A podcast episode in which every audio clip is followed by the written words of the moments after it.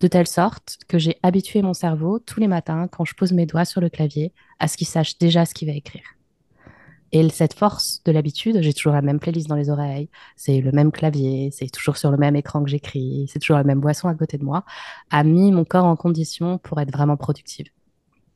Tu écoutes le Café des auteurs, le podcast pour les auteurs en herbe perdus dans la jungle des conseils contradictoires. Moi, c'est Ingrid Lemaire, je suis auteur et coach sur l'école d'écriture en ligne j'écris un roman.eu.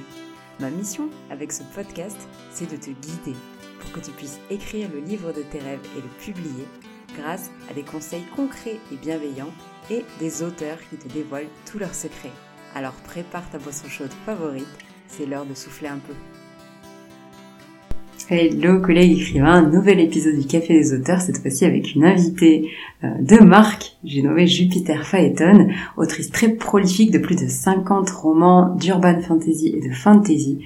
Euh, on va aborder beaucoup de choses dans cet épisode, entre eux, eh bien, comment elle s'est lancée dans l'écriture et dans l'auto-édition pour du urban fantasy, euh, comment elle écrit, comment elle jongle entre tous ses projets, euh, les inconvénients et les avantages de l'auto-édition, et j'en passe. Je te laisse avec notre épisode. Bonne écoute.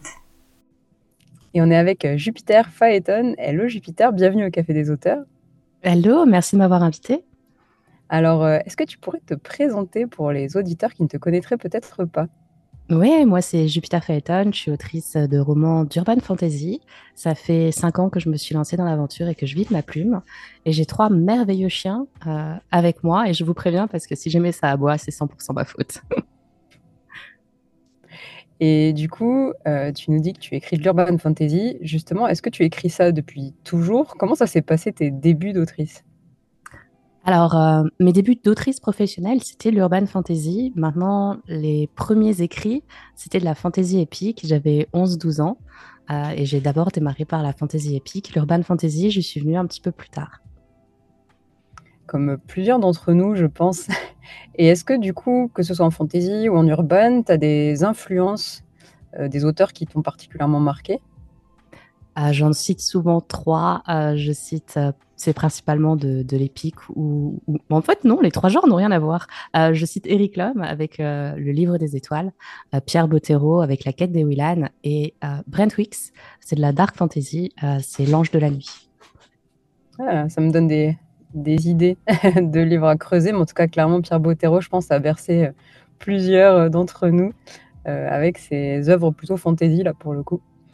Et, euh, et du coup, tu, toi, quand tu t'es lancé, euh, tu t'es lancé dans une saga dès le début ou est-ce que c'était un roman euh, isolé à la base? Non, je me suis censée lancer tout de suite dans la saga. Il faut savoir que je lis quasiment que des sagas en plus. Et ça m'est même pas venu à l'idée d'écrire un one-shot en urban fantasy parce que toutes les séries d'urban fantasy que j'ai lues sont toutes des séries, justement. Euh, et, du coup, tu prévoyais déjà euh, plusieurs tomes pour euh, ta première saga? Oui. en fait, quand, j'ai débuté, j'étais vraiment dans une situation où il fallait il fallait gagner, il fallait gagner sa vie et il fallait la gagner rapidement.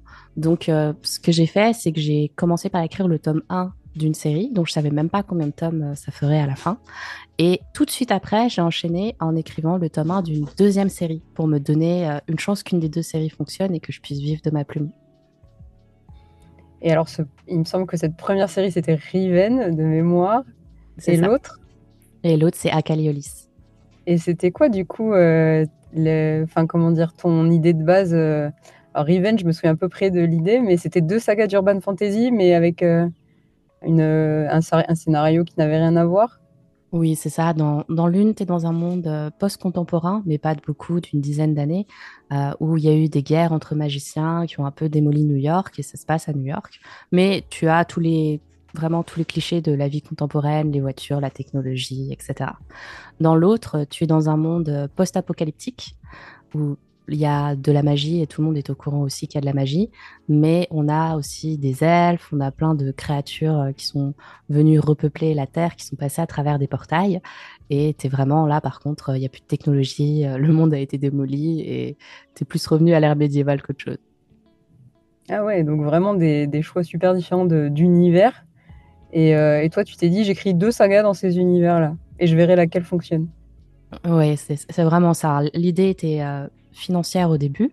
Bien sûr, j'étais super contente d'écrire mes livres et c'était l'histoire que j'avais envie d'écrire, mais j'avais six mois pour m'en sentir financièrement, sinon je devais retourner travailler. Donc, il fallait que je mette toutes les chances de mon côté pour qu'au moins un livre euh, d'école dans le classement des ventes. Et c'est pour ça que j'ai tout de suite embrayé sur une deuxième série qui n'avait rien à voir avec la première. C'est assez impressionnant, hein, euh, clairement. Alors effectivement, tu nous dis tu avais le temps aussi. Enfin, bon, tu avais peu de temps, mais tu avais quand même euh, du temps plein, du coup, je suppose, pour écrire ça, là où certains auteurs qui nous écoutent, je pense, ont plutôt quelques minutes par jour. Donc c'est sûr que ça peut paraître impressionnant de se lancer dans deux sagas d'un coup. Mais en même temps, je trouve ça intéressant de voir que par contre, en quelques mois, tu as réussi à nous euh, écrire au moins les deux tomes 1, du coup, si j'ai bien suivi. Et après, comment ça s'est passé? C'est ça, en fait, pendant les, six premiers mois. Donc, ce qui s'est passé, c'est qu'en juin 2018, euh, j'ai posé ma démission, j'ai quitté mon job. À début juillet 2018, euh, j'étais à temps plein dans mon métier d'autrice. Euh, même si c'était pas vraiment un métier puisque je gagnais pas encore euh, ma vie avec. Et euh, j'ai écrit le tome 1 de Riven en juillet 2018, je l'ai publié en août et tout de suite là j'ai embrayé pour écrire le tome 1 d'Akali qui est arrivé en octobre 2018. Et après ça, comme Riven en fait avait déjà bien marché, j'ai écrit le tome 2 de Riven. Donc j'ai sorti trois livres entre août 2018 et décembre 2018 c'est assez énorme hein, et impressionnant, je pense, pour des auteurs qui n'ont pas forcément la possibilité euh, d'écrire à temps plein. Et en même temps, euh, je pense que ça découle aussi du fait que euh, j'ai l'impression que tu es particulièrement bien organisé. Est-ce que tu peux nous dire un petit peu comment ça se passe pour toi, bah, l'écriture de, de, tes projets? Peut-être qu'est-ce que tu prépares avant de te lancer dans l'écriture? Alors aujourd'hui, c'est très abouti, mais revenons aux bases parce que sinon tout le monde va se dire oh là là je suis pas organisée. Donc j'étais pas du tout organisée au début hein. euh, mon premier livre j'ai fait toutes les erreurs possibles dessus pour euh, rassurer ceux qui nous écoutent euh, ma couverture et de roman était pixelisée j'avais inversé deux lettres sur la tranche dans le titre du livre et je m'en étais même pas rendu compte. Mon livre était bourré de fautes parce que j'avais pas les moyens de me payer une correction professionnelle et que je m'étais auto persuadée que j'étais bonne en orthographe et que j'étais capable de me relire. Donc je suis pas si mauvaise que ça en orthographe, mais je ne suis pas du tout capable de me relire. Et j'ai réussi à corriger tout ça au fur et à mesure que je voyais les commentaires arriver et que je me disais, mais c'est une catastrophe, t'as pas publié un livre professionnel. Donc en 15 jours, grâce à la magie euh, d'Amazon, j'ai pu mettre à jour mon livre et les personnes qui ensuite ont, ont pris, emprunté mon livre euh, n'ont pas eu les mêmes problèmes que les premières personnes qui m'ont supporté euh, chaque page avec une faute, des choses absolument abominables.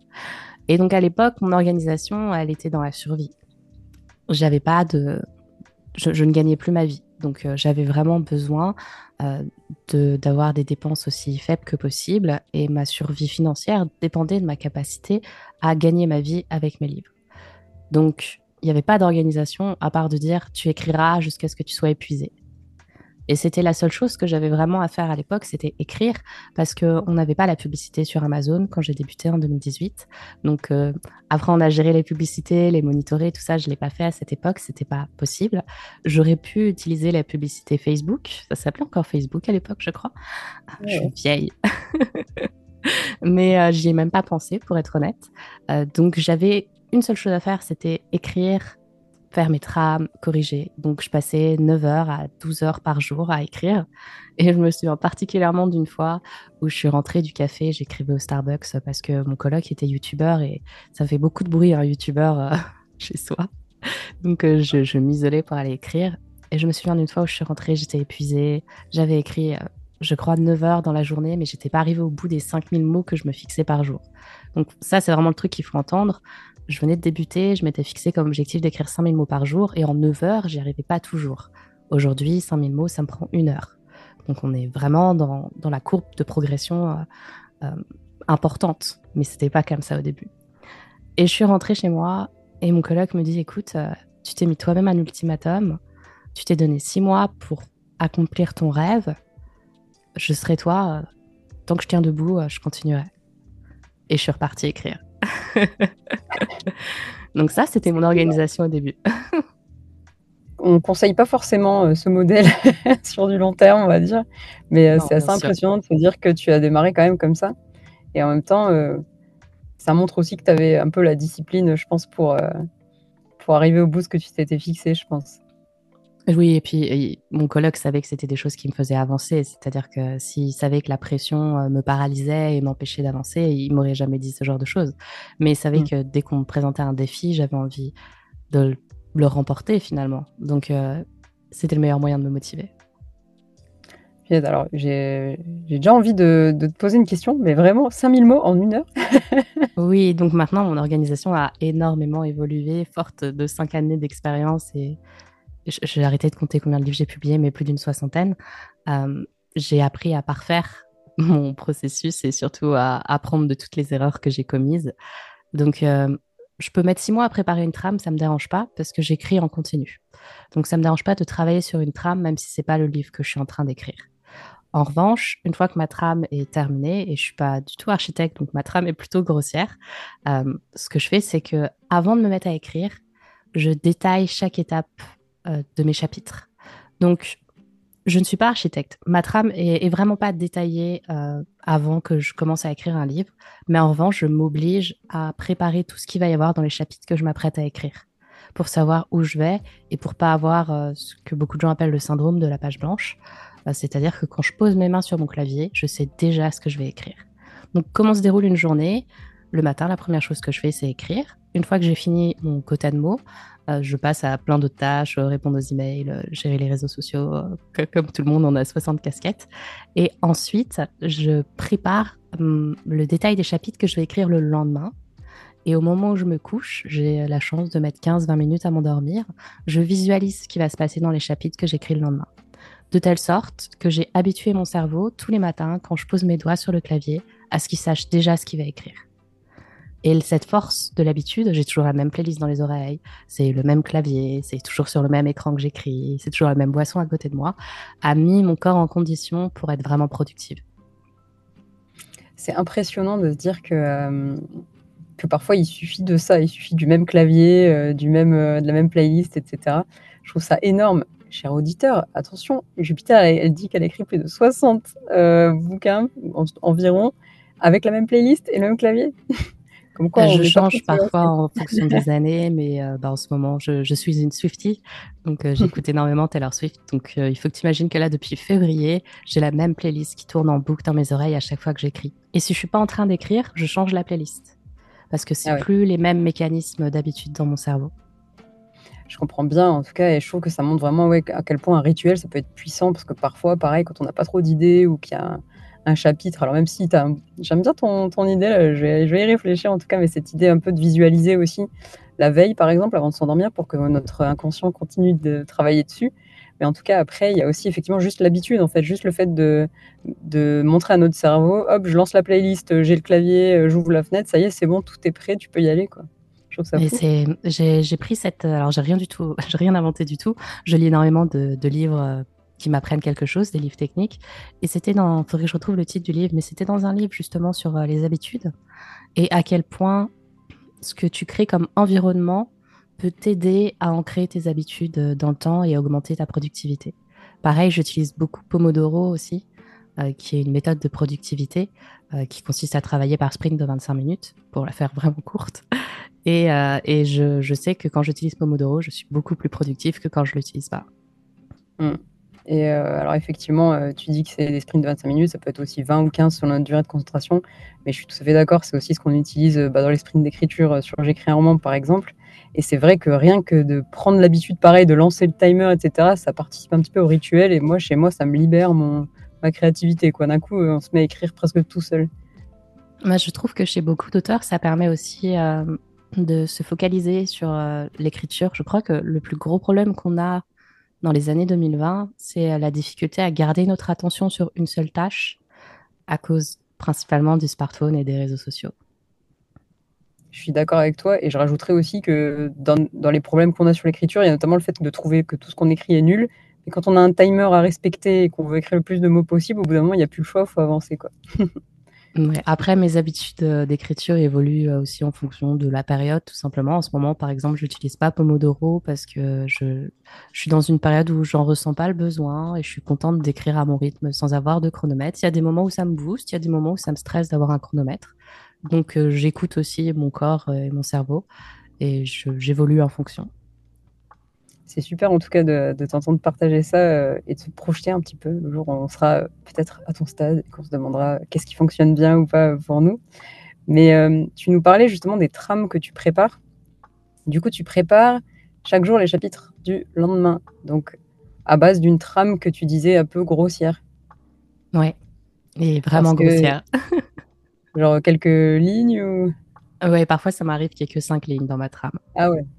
Effectivement, parce que j'allais dire, bon, même euh, moi je trouve que préparer le chapitre du lendemain, c'est déjà être un peu architecte quand même, plutôt du, côté architecte en tout cas, même si effectivement, bon, euh, pour euh, ceux qui nous écouteraient et qui connaissent pas bien les architectes, les jardiniers, c'est pas forcément des termes que moi j'aime beaucoup parce que je les trouve un peu réducteurs.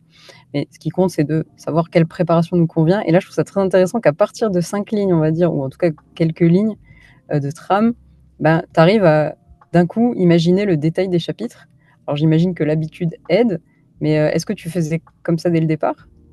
En fait, dès le départ, j'ai la, chose que je travaille le plus, ce sont mes personnages. Je réponds à des tas de questions sur mes personnages, que ce soit mes personnages principaux ou secondaires. Et du coup, la trame en elle-même, euh, j'ai juste besoin de les mettre dans une situation initiale, mes personnages, parce que je sais tellement de choses sur eux, sur leurs valeurs, sur leurs aspirations, qui sont leurs amis, c'est quoi leur couleur préférée, c'était qui leurs parents, est-ce qu'ils sont toujours vivants. Euh, vraiment un, tas de, parfois, de, réponses qui ne sont même pas utilisées dans le livre. Mais c'est tellement clair qui ils sont que j'ai juste à les mettre dans une situation initiale. Et ensuite, les décisions qu'ils vont prendre et les actions qu'ils vont prendre coulent de source. Parce que mm. je sais qui ils sont. Donc cette situation initiale suffit finalement à provoquer la trame du roman. Et est-ce que du coup, quand tu as des idées de futurs projets, c'est des personnages qui te viennent ou c'est plutôt des histoires ou... Bah, parfois, c'est la situation initiale qui me vient directement. Euh, hmm. juste, euh, j'imagine la scène, je me dis, tiens, ce serait drôle. Euh, par exemple, cet été, j'ai écrit une série avec une agence événementielle pour surnaturel. je me suis dit, tiens, ce serait marrant si une humaine, dans un monde où l'existence des surnaturels, les surnaturels viennent faire leur, de faire leur coming out, ce serait marrant qu'il y ait une héroïne qui se dise bah, je, vais, je vais spécialiser mon entreprise, ça va être une agence événementielle, mais que pour les, les surnaturels. Bah là, j'ai une situation initiale et c'est la situation initiale qui m'est venue en premier. Ensuite, j'ai commencé à réfléchir au personnage. Je me suis dit, bon, bah, c'est qui cette femme qui tient cette agence événementielle? Comment lui est venue l'idée de positionner son entreprise sur le marché des surnaturels alors qu'elle n'en est pas une? Et petit à petit, tu te poses des questions euh, vis-à-vis de tous tes personnages et tu réalises que, bah oui, ça forme un tout. Et tu n'as vraiment plus qu'à les projeter dans une situation embarrassante ou problématique pour que toute la trame de ton histoire se déroule. C'est euh, intéressant parce que ça, moi, quand je pense à ça, je pense à euh, toute euh, l'intégralité des bouquins que tu as écrits. Et je me dis, mais je suis d'accord avec toi, avec les personnages du moment, mais euh, avec tous ces personnages-là, comment on fait pour ne pour pas perdre le fil? Est-ce que du coup, toi, tu écris tes sagas avec tous les tomes à la suite, et du coup, es avec tes personnages pour une certaine durée, ou est-ce que tu mélanges un peu entre les projets? Ça, dépend. Dans un monde idéal, j'aimerais pouvoir écrire tous les tomes d'une série à la suite et c'est ce vers quoi j'ai commencé à attendre cette année. Mais pour des raisons purement financières et marketing, euh, parfois, si une série n'a pas bien marché, il vaut mieux que j'arrête d'écrire les tomes en cours, que je reporte l'écriture de ces tomes, parce que je termine toujours mes séries, mais pas forcément mmh. dans la durée initiale prévue, euh, pour sortir une nouvelle série qui aura plus euh, de chances de s'en sortir sur le marché. Pourquoi? Parce que j'ai monté mon entreprise, j'ai plein de gens qui bossent avec moi et une de mes responsabilités, c'est d'être chef d'entreprise et d'être en capacité d'assurer les salaires des gens qui travaillent avec moi. Donc je ne peux pas me permettre d'avoir plusieurs titres d'affilée que je vais sortir qui ne réaliseront pas les ventes nécessaires pour atteindre euh, les revenus dont on a besoin pour payer tout le monde dans l'entreprise. Du coup, c'est vraiment la raison qui fait que parfois, je ne peux pas écrire tous les tomes d'une série d'affilée. Mais si je pouvais, je le ferais. Par exemple, là, Kira, une de mes dernières séries qui est en train de sortir, j'ai écrit les trois premiers tomes d'affilée. Et normalement, ça devait tenir en trois tomes. Et il se trouve que d'habitude, j'arrive vachement bien à gérer euh, quand est-ce qu'il faut commencer à finir son livre euh, pour arriver au bout euh, dans le bon timing. Là, j'étais tellement embarquée dans l'histoire. Je suis arrivée à la fin du tome 3. J'ai fait, mais, mais même si je poussais, je faisais du zèle, je rajoutais 50 000 mots, ça ne rentrerait pas. Donc il faut un tome 4. Mais il n'était pas prévu dans mon planning d'écriture ce tome 4.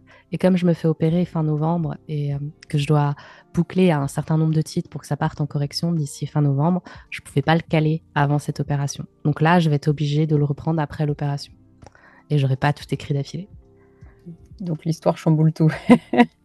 ouais, mais c'est pas, pas grave, je vais relire les tomes précédents et je vais bien me remettre dedans. Mais je, je pense que c'est plus agréable pour moi d'écrire tous les tomes d'affilée parce que j'ai bien les personnages en tête et je suis pas en train de jongler entre des séries différentes Mais la réalité financière fait que parfois je jongle quand même. Et est-ce que, euh, bon, j'allais dire, est-ce que c'est frustrant? J'imagine que oui. Mais en tout cas, est-ce que ça, ça t'effraie peut-être un peu ce côté financier? Est-ce est que euh, parfois tu as l'impression qu'il pourrait parasiter ta créativité? Non, pas parasiter, non, parce que j'ai trop d'idées, donc ça, ça va. Euh, mais par contre, c'est un point très, très stressant. Je pense que le stress augmente de manière exponentielle à la seconde où tu embauches des gens et que tu as cette conscience aiguë que si tes romans ne fonctionnent pas, il va pas y avoir d'argent qui va rentrer dans la boîte, ou en tout cas pas assez, pour payer les salaires de tout le monde, et que ces personnes, elles comptent sur toi pour payer leur crédit à la fin du mois. Mm. Et encore, c'est quand elles n'ont pas des enfants et qu'elles veulent aussi bah, assurer l'avenir de leurs enfants, ce qui est tout à fait normal. Et ça, c'est une pression qui parfois peut être, euh, peut être monstrueuse. Et je pense, pas, je pense que c'est pas pour tout le monde. Ça fait une bonne transition avec ma question d'après, puisqu'effectivement, tu as une équipe autour de toi parce que tu as choisi l'auto-édition, euh, l'indépendance, mais en même temps, c'est vrai que tu nous illustres. Alors, les contraintes, quand on commence à vraiment avoir euh, une équipe autour de soi, c'est qu'on a quand même une certaine euh, notoriété aussi, qu'on a dépassé un certain stade, j'ai envie de dire. Mais au tout début, euh, est-ce que l'auto-édition était une évidence pour toi? Non, pas du tout. Je ne savais pas que ça existait. La fille qui débarquait vraiment de nulle part. Il faut vraiment que vous imaginiez qu'au début, le jour où j'ai publié mon premier roman, je, venais juste de découvrir ce que c'était l'auto-édition, sinon j'aurais pas pu le publier. J'avais pas de réseaux sociaux, hein. je, n'avais jamais téléchargé l'application Instagram par exemple, euh, donc euh, je débarquais. Et c'était pas mon premier choix dans le sens où j'ai quand même envoyé un manuscrit en maison d'édition en parallèle. C'était un livre que je réécrivais pour la 28e fois depuis mes 11 ans. Euh, j'ai donc vraiment tous les clichés, toutes les erreurs de l'auteur débutant. Et je l'ai envoyé en maison d'édition, mais je ne pouvais pas compter sur la rapidité de la réponse de la maison d'édition. On sait comment ça se passe en maison d'édition. On envoie un manuscrit, on a de la chance si on a un retour dans les six premiers mois. Sinon, on sait qu'on peut attendre jusqu'à un an. Même si on est sélectionné, il y a très peu de manuscrits qui sont sélectionnés. Le temps qu'on soit au planning de publication, que le travail soit fait sur l'ouvrage, il va s'écouler encore au moins un an si c'est pas deux. Et après, le temps de toucher les les premiers sous de la vente de ces livres, il s'écoule encore un an puisqu'ils sont généralement versés une fois par an en mars de l'année suivant les ventes. J'avais six mois. Donc, c'était pas possible pour moi d'attendre aussi longtemps, mais je caressais quand même ce rêve de me dire, bah, ce serait sympa d'être publié en maison d'édition. Depuis, mes rêves ont complètement changé. Mais du coup, j'ai quand même envoyé un manuscrit en maison d'édition. Et après, je me suis dit, OK, bon, ça, c'était pour euh, le petit rêve euh, d'être publié un jour en maison d'édition. Maintenant, pour l'aspect pratico-pratique de comment je vais vivre euh, dans les six prochains mois, il me faut une autre solution. Et c'est là que j'ai choisi l'auto-édition et je regrette pas. Et s'il fallait refaire, je referais vraiment tout pareil. C'est chouette parce qu'on voit euh, le, point de départ et, où tu en es aujourd'hui, ce qui est quand même particulièrement impressionnant comme, comme parcours.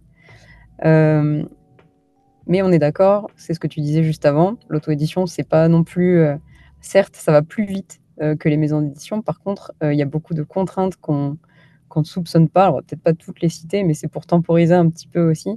Euh, bon, toi, tu nous as parlé du, du côté où on, comment dire, de, faire appel à des prestataires, etc. On ne peut pas forcément tout gérer tout seul.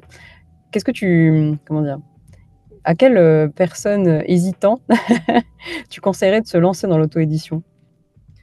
À quelqu'un qui a déjà été entrepreneur ou micro-entrepreneur euh, à quelqu'un qui est capable de prendre des risques. En fait, je, je, déconseille à quiconque de faire ce que j'ai fait, de quitter son job du jour au lendemain et de se retrouver avec une pression financière monstrueuse. J'ai eu la chance de le faire parce que j'avais mon meilleur ami et ma meilleure amie qui me soutenaient financièrement, que je vivais en colocation et que mon colocataire a payé mon loyer un mois parce que j'étais pas en capacité de le faire. Mais on n'a pas tous cette chance. On peut aussi avoir des enfants, on peut être l'unique revenu de son foyer. Bah, c'est des risques qu'il faut vraiment mesurer en fonction euh, aussi du stress que ça nous génère. Donc, euh, pour moi, si on n'est pas un minimum entrepreneur, si on n'est pas un minimum organisé, euh, mieux vaut ne pas être auto-édité.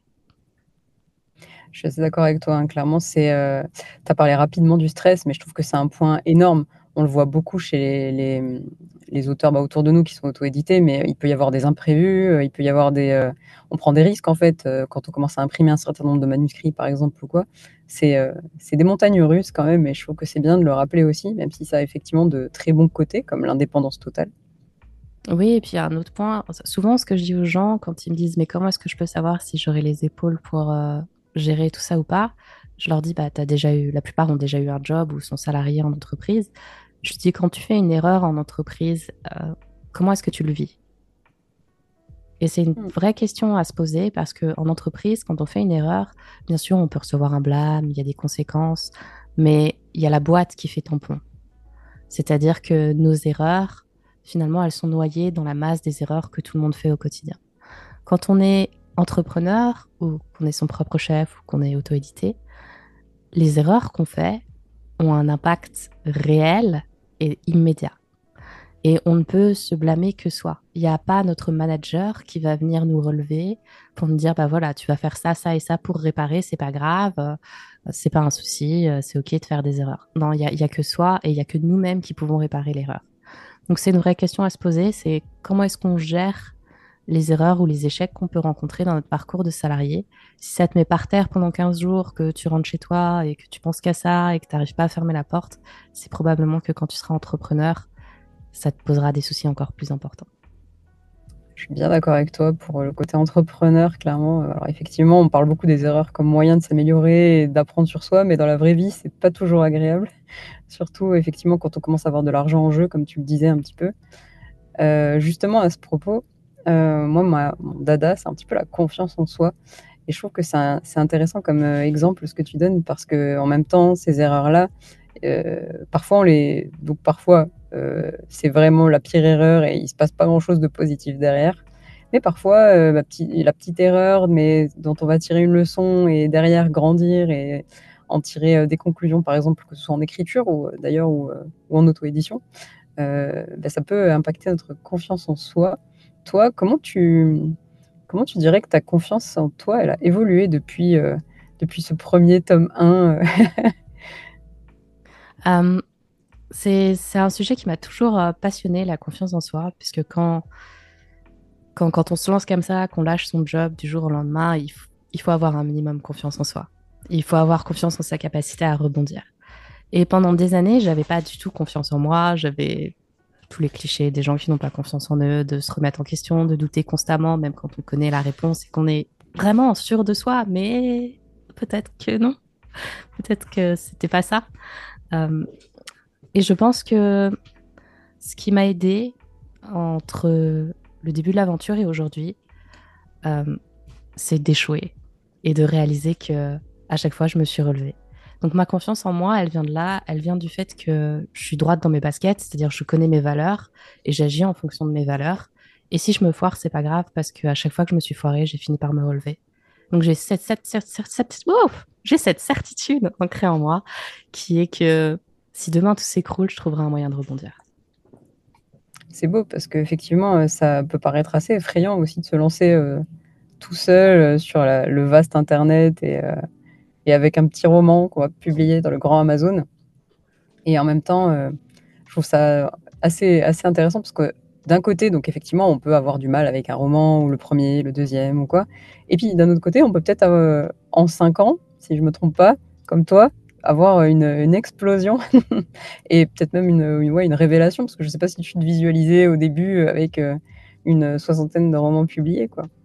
Non, j'espérais gagner 1500 euros par mois, parce que j'avais baissé toutes mes dépenses pour faire en sorte euh, d'avoir besoin que de ça pour vivre. Et je vivais en région parisienne, donc le loyer était un petit peu cher. Alors on rigole un peu, je suis désolée, mais il faut savoir que ma chienne m'attaque depuis tout à l'heure. Et euh, elles, se battent, elles savent que l'attention n'est pas sur elles, elles en profitent, c'est lâche. Euh, et donc, euh, donc oui, au, tout début, j'imaginais pas du tout que j'allais publier 60 romans et j'imaginais même pas que j'allais réussir à en vivre. Honnêtement, je l'espérais et je faisais tout ce que je pouvais pour y arriver. Mais si je disais à mon moi d'il y a cinq ans que j'allais finir par avoir une équipe autour de moi, que j'allais monter ma maison d'édition et que j'allais faire ça pendant cinq ans, faut que tu dises que c'est le job que j'ai gardé le plus longtemps dans ma vie. J'ai jamais été aussi longtemps dans le même job. C'est juste hallucinant pour moi. C'est incroyable parce qu'effectivement, on, y, euh, comment dire, on s'imagine à peine euh, ce que c'est parce qu'en en termes d'entrepreneuriat, euh, embaucher des personnes au bout de cinq ans, c'est déjà une réussite. et dans ton cas, plusieurs. Et, franchement, c'est un beau score, je trouve. justement, tu parlais des conseils, enfin de ce que tu dirais à jeune Jupiter de 2018. Qu'est-ce que tu lui conseillerais? Moi, justement, je me dis, c'est ce un petit peu ce que je disais là. C'est un auteur là qui dirait, ouais, bon, je sais pas trop, j'ai un roman. les maisons d'édition m'ont dit non 18 fois. est-ce que je, est-ce pars sur Amazon ou pas? Qu'est-ce que tu lui dirais? Ah, je suis du genre à dire aux gens qu'il faut faire toutes les expériences possibles. Euh, Aujourd'hui, c'est pas vraiment un frein d'avoir publié son livre en auto-édition euh, pour euh, être pris ensuite en maison d'édition. Euh, plein de maisons d'édition, au contraire, cherchent des titres d'auto-édition qui ont bien marché, des gens qui ont commencé à, avoir une communauté euh, pour s'appuyer sur cette communauté pour mieux vendre le livre en maison d'édition derrière. Donc, c'est vraiment pas un frein. si on ne sait pas si on veut être en maison d'édition, en auto-édition, pourquoi ne pas essayer les deux en parallèle au final? Je suis assez d'accord avec toi. Il y a même des. Euh, comment dire des, euh, Alors, il y a des maisons d'édition qui vont chercher parmi les succès en auto-édition, mais aussi des maisons d'édition qui sont intéressées par le fait qu'on ait une expérience, tout simplement, dans le domaine, quoi, qu'on soit pas juste avec notre premier euh, petit bouquin. Je trouve que c'est un bon rappel à faire. J'avais une autre petite question pour toi sur un petit peu tes projets, quand même, parce qu'on a beaucoup parlé de on va dire du côté auto-édition, mais du côté écriture. tu nous as parlé d'Urban Fantasy au début. Euh, est-ce que tu. Donc, j'ai vu que tu avais aussi publié la fantasy, euh, il me semble pas urban, je dis pas de bêtises. Euh, est-ce que tu devrais écrire dans d'autres genres encore dans le futur Et qu'est-ce que tu vas écrire d'ailleurs de beau dans, le futur? Ah, Donc, je, publie principalement de l'urban fantasy et de la fantasy épique. Donc là, récemment, par exemple, j'ai un livre sur les dragons qui est sorti pour surfer sur la mode des dragons qui est de retour grâce au succès de Force Wings. J'ai écrit aussi des romances, principalement en, collaboration, en quatre mains. J'en ai écrit euh, une toute seule de mémoire, deux. Difficile au milieu de tous les livres de m'en rappeler. Euh, donc euh, j'envisage, pourquoi pas, d'aller écrire du feel good sous un autre pseudo pour que dans l'algorithme ce soit toujours clair de qui fait quoi. mais pour l'instant, je suis bien dans la fantasy, dans l'urban fantasy. Ça permet vraiment de mettre en avant des personnages avec les valeurs que tu veux, de les poser dans des situations qui peut-être parfois euh, seraient difficiles à reproduire dans le monde contemporain. Je pense notamment à la discrimination et au harcèlement. Euh, c'est des choses, quand on les décrit dans le monde contemporain, on est très vite euh, limité par l'interprétation que les autres vont en faire. si tu fais une erreur de situation en parlant de discrimination dans une situation réelle, tu vas te prendre des haters, par exemple. Ce qui est OK, tu as, le droit de faire une erreur et ils ont le droit de pas être contents que tu aies fait une erreur. Maintenant, l'erreur est subjective dans ce genre de situation. On la vit tous de manière différente, cette situation. Mais quand tu le fais dans, le monde, dans un monde de fantasy ou dans un monde d'urban fantasy, euh, cette erreur, elle passe beaucoup mieux. Parce que ces personnages n'existent pas. Euh, la discrimination envers les surnaturels, par exemple, c'est pas un truc qu'on retrouve dans le monde réel. Bien sûr, tu peux établir un parallèle avec des discriminations qui existent dans le monde réel, mais la situation qu'on te présente sous les yeux n'est pas la même. Donc c'est plus facile d'exprimer ton ressenti et tes opinions, à mes yeux, à travers des mondes fantastiques. Et est-ce que du coup, euh, ce serait pas euh, l'urban fantasy parce que c'est les mondes les plus proches de notre univers, mais qui te permettent d'aborder ces sujets-là quand même avec un peu d'imaginaire? Oui, j'aime beaucoup l'urban fantasy parce qu'on peut garder la technologie aussi dedans. Et par exemple, je trouve que l'aspect réseaux sociaux, l'aspect euh, smartphone et l'aspect mouvement de foule euh, qui peuvent se créer sur les plateformes digitales est quelque chose d'hyper important dont il faut qu'on parle et qu'il faut qu'on traite.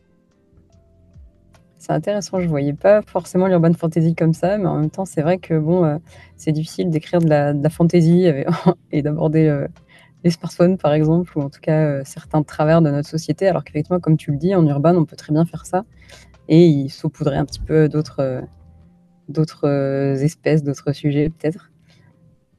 et du coup, tu nous parlais un peu de, romance et de feel good. Ça serait, ça serait franchement, je serais très curieuse de voir ce que tu pourrais nous écrire en feel good, franchement. C'est ah, j'ai une, trame éventualité aujourd'hui ou... j'ai la j'ai la trame pour la série que, que je veux vraiment suivre euh, en feel good. Je suis une fan de ah. Gilmore Girls, donc euh, c'est vraiment à ça que je pense quand je parle de feel good. Et, et j'aimerais bien m'y mettre, mais pour l'instant, bah, c'est aussi des questions euh, financières et marketing. Encore une fois, on y revient souvent parce que c'est de la gestion d'entreprise. Mais si demain, je commence à écrire sous un autre pseudo et dans un autre genre littéraire, je prends un risque. Mm. Donc ce risque, je peux le prendre euh, qu'à un moment où la trésorerie a été suffisamment accumulée pour que je puisse me foirer, tout simplement. Il faut malheureusement, même si je suis quelqu'un de très optimiste, il faut envisager l'échec. Euh, il faut avoir un plan B systématiquement. Et donc euh, je commencerai, je pense, à publier sous un autre pseudo et avec un autre genre littéraire seulement quand je pourrais me foirer, sans en stresser. Bah, on a hâte en tout cas de, que ce jour arrive, parce que je, pense que franchement, ça a l'air plutôt bien parti pour. C'est très chouette en tout cas. Et alors pour revenir plutôt à la Jupiter qui écrit de l'urban fantasy et de la fantasy, euh, on est euh, en décembre, en tout cas l'épisode sortira en décembre 2023. Quelle est ton actualité du moment? Euh, j'ai le dernier tome de ma série September Jones qui sort le 15 décembre. C'est une série en six tomes que je clôture enfin avec euh, une héroïne qui me ressemble beaucoup parce que devine quoi, elle est autrice et elle est auto-éditée. Il me semblait aussi que tu avais une, une, un personnage un peu alter ego. Donc ça m'a bien fait marrer euh, d'écrire cette saga. Et fin décembre, je clôture une autre série, c'est Le Trône des Magiciens que j'ai commencé euh, en 2023 et dont le dernier tome sort le 29 décembre. Et euh, quand tu dis que tu clôtures une saga, ça m'inspire une petite dernière question. Est-ce que il y a parce que je bon on ne sait jamais, tu peux avoir justement un engouement autour d'une saga, enfin comme tu observes aussi, je pense les les tendances autour de tes livres. Est-ce que du coup, tu as déjà été tenté de rajouter un tome alors que c'était pas trop prévu?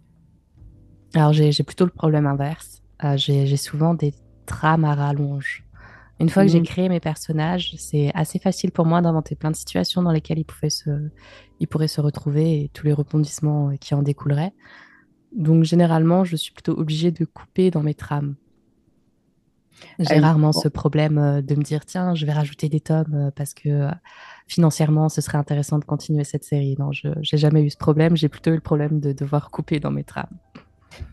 Ce qui est encore pire, je pense. en tout cas, euh, merci mille fois. On mettra dans les notes du podcast les liens vers bah, les dernières sorties de Jupiter, ton site également, où euh, tu proposes pas mal de choses. Tu peux peut-être en dire un mot d'ailleurs sur, euh, sur ton site. Euh, oui, sur mon, en fait, j'ai deux sites. J'ai un site pour mes lecteurs où bah, là, ils peuvent acheter tous mes livres. Et j'ai un site pour les auteurs sur lequel il y a un blog avec euh, plein de ressources gratuites. Euh, tout est gratuit dessus. Et je pense que quand tu veux t'auto-éditer, j'ai fait le tour des questions importantes que tu peux te poser sur ce blog. Donc, c'est souvent une mine d'or d'aller dessus pour trouver les ressources dont on a besoin. Bon, on mettra le lien en tout cas dans les notes de l'épisode. Merci beaucoup, Jupiter. Mais merci à toi. Merci pour cette invitation. J'étais ravie. Merci beaucoup d'avoir écouté cet épisode jusqu'au bout. S'il t'a plu, tu peux lui laisser 5 étoiles sur Spotify ou Apple Podcast ou encore le partager à un collègue auteur. Et pour aller plus loin, tu peux rejoindre la communauté des auditeurs du podcast sur j'écris slash hello pour écrire avec nous, papoter ou encore me poser toutes tes questions. Et moi je te dis à bientôt au Café des auteurs.